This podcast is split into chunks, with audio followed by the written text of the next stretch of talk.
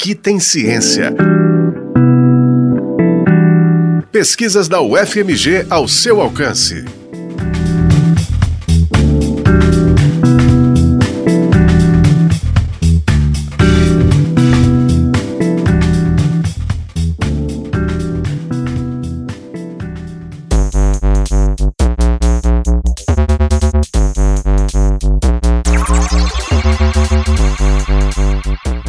Presidentes da República devem fazer para conseguir governar no Brasil? Contrariando a visão corrente nos estudos da ciência política de que as decisões sobre a distribuição de recursos nos governos são centralizadas na presidência, o pesquisador Fernando Meirelles, autor da tese A Política Distributiva da Coalizão, argumenta ao oferecer ministérios aos partidos políticos em troca de apoio no parlamento, presidentes compartilham a gestão desses recursos com as coligações. Assim, os partidos adquirem influência e expertise sobre os investimentos das pastas que comandam. Consequentemente, obtêm meios de levar mais recursos para suas bases eleitorais nos municípios.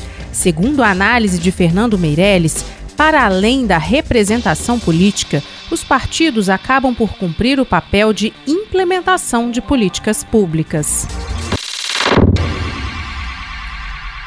O grande resultado da minha tese é mostrar isso, que sim, quando eu tenho um, um ministério ocupado por um membro do meu próprio partido, eu consigo acessar muito mais recursos públicos. E isso não tem necessariamente a ver com corrupção, não tem necessariamente a ver com privilégio, não tem necessariamente a ver com regionalismo. Isso tem a ver com informação. Se eu tenho um correligionário meu ocupando determinado ministério, eu consigo obter mais informações sobre como aquela máquina pública funciona, sobre como eu consigo redigir melhores projetos para captar recursos. E assim, por mais que o meu município não tenha um pessoal muito treinado nessa tarefa de obter recursos públicos, mesmo que eu não tenha uma burocracia com experiência nessa tarefa, por meio do meu partido eu consigo acessar essas informações e aí eu capto mais dinheiro. Para fazer a pesquisa, Fernando Meirelles reuniu dados de mais de 20 anos de transferências de recursos discricionários, ou seja, de livre destinação dos ministérios para prefeituras no Brasil. Os dados foram coletados principalmente por meio do portal da Transparência e do SICONV, o Sistema de Gerenciamento de Convênios do Governo Federal. O período analisado vai de 1997 até 2017, quando terminou o primeiro ano do governo Michel Temer. O pesquisador também levantou informações do Tribunal Superior Eleitoral sobre a filiação partidária das pessoas à frente dos ministérios e das prefeituras.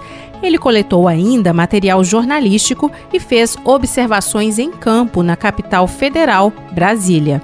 O que eu acho que foi mais interessante do ponto de vista de entender essa relação foi gabinetes de, de deputados e deputadas, que eu visitei bastante nos anexos da Câmara eu acabei caminhando alguns dias lá de cima a baixo, elevadores, enfim. E lá, uma das primeiras coisas que eu me deparei foi com essa realidade do prefeito, da prefeita que precisa de recursos. Para qualquer um que entra nesses lugares, a primeira coisa que a gente percebe é isso. São prefeitos para todo lado, vice-prefeitos, secretários municipais, e é todo mundo precisando de algum recurso, é todo mundo precisando que o ministério libere determinada verba que está tá retida por qualquer razão. É, lá essa experiência foi bem interessante, me permitiu ver como é que funciona isso de um outro ponto de vista. Né? Na ciência política a gente costuma pegar muito dado e, e se deparar com uma realidade um pouco mais abstraída da política, para tentar ver ela um pouco, digamos, de fora. Agora, ver isso de dentro foi bastante interessante. No fim das contas, a governabilidade no Poder Executivo Federal impacta a distribuição de recursos na outra ponta, lá nas prefeituras, o que viabiliza a gestão também no Poder Executivo Municipal. O vai e vem de prefeitos e prefeitas que Fernando observou nos gabinetes para disputa de recursos expõe alguns dos problemas desse modelo, como o acirramento de desigualdades regionais.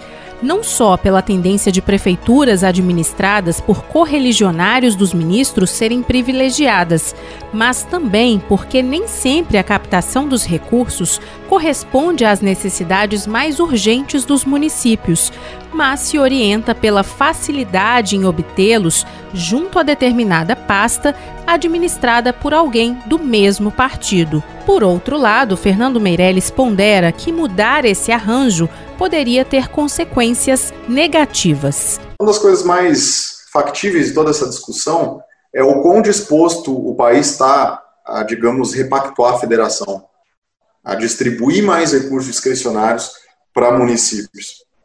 E aí é a coisa que eu imagino que parte da população concorde que prefeitos e prefeitas deveriam ter mais recursos para fazer as políticas públicas que eles prometem para os seus eleitores.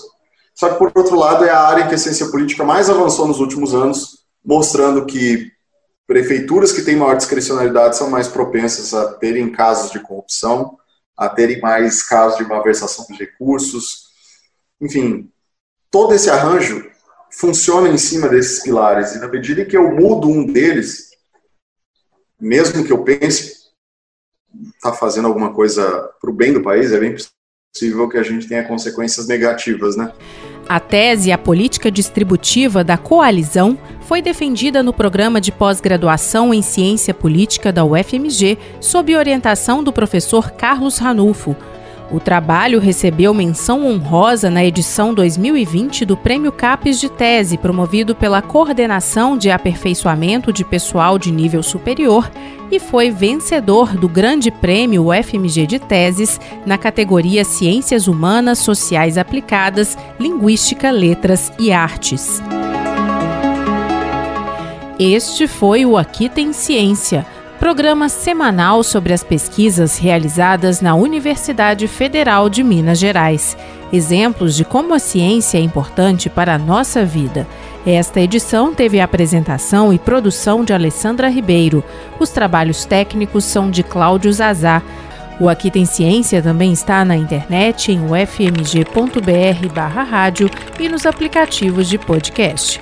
Você encontra o FMG Educativa nas redes sociais em Facebook, Twitter e Instagram.